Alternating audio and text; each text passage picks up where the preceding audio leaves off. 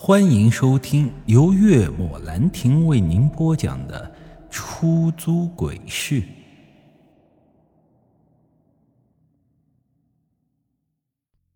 若七煞阴灵能够被轻易灭掉，那就不叫做七煞阴灵了。无法找到它的源头，就算是灭一百次，它呀也会再次出现。这才是七煞阴灵最难缠的地方。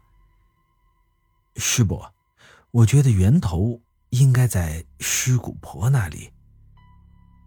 尸骨婆？嗯，一个月前我见过她，她又回到了木槐村。难怪，难怪。我还疑惑这七煞阴灵到底是怎么出现的，原来是他。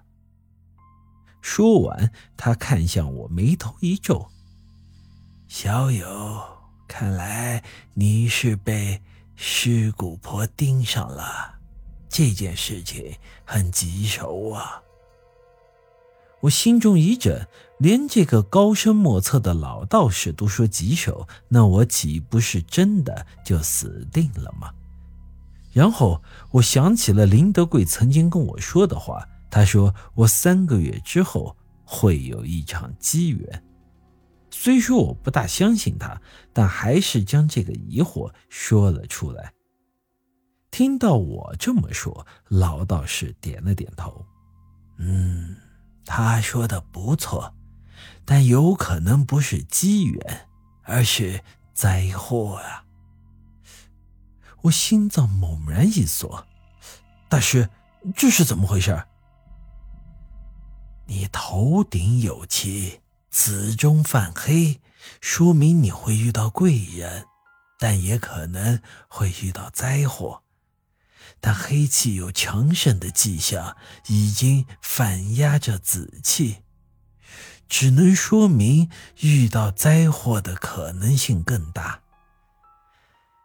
唉，此事无法避免，是福是祸，谁也说不准呐。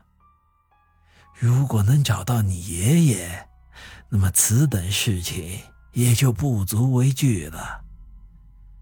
嗯，我爷爷消失了十年，是生是死，我也不知道呀。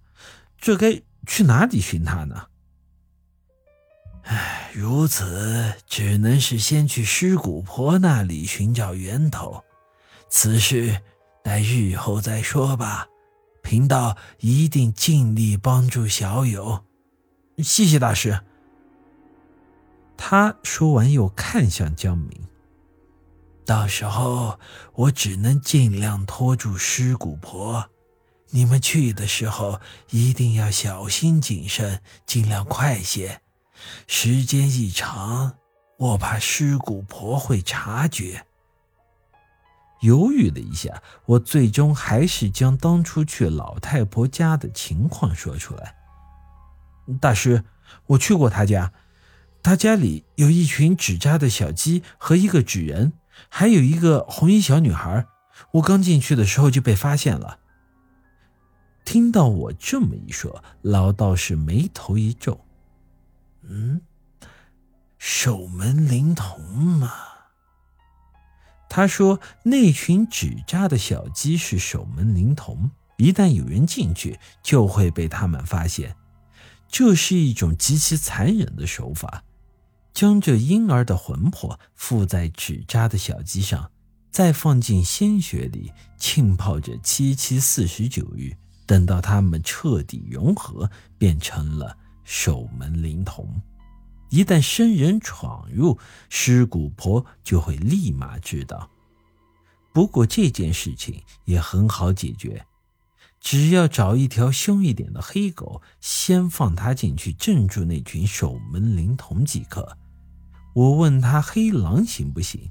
老道士摇了摇头，说：“这黑狼不行，得黑狗才行。”江明听完一时没忍住，扑哧一声笑了出来。他跟老道士解释说道：“这黑狼啊，是一条天鹰灵犬的名字。”老道士差点没一巴掌呼他头上，以此来掩盖自己的尴尬。本集已经播讲完毕，欢迎您的继续收听。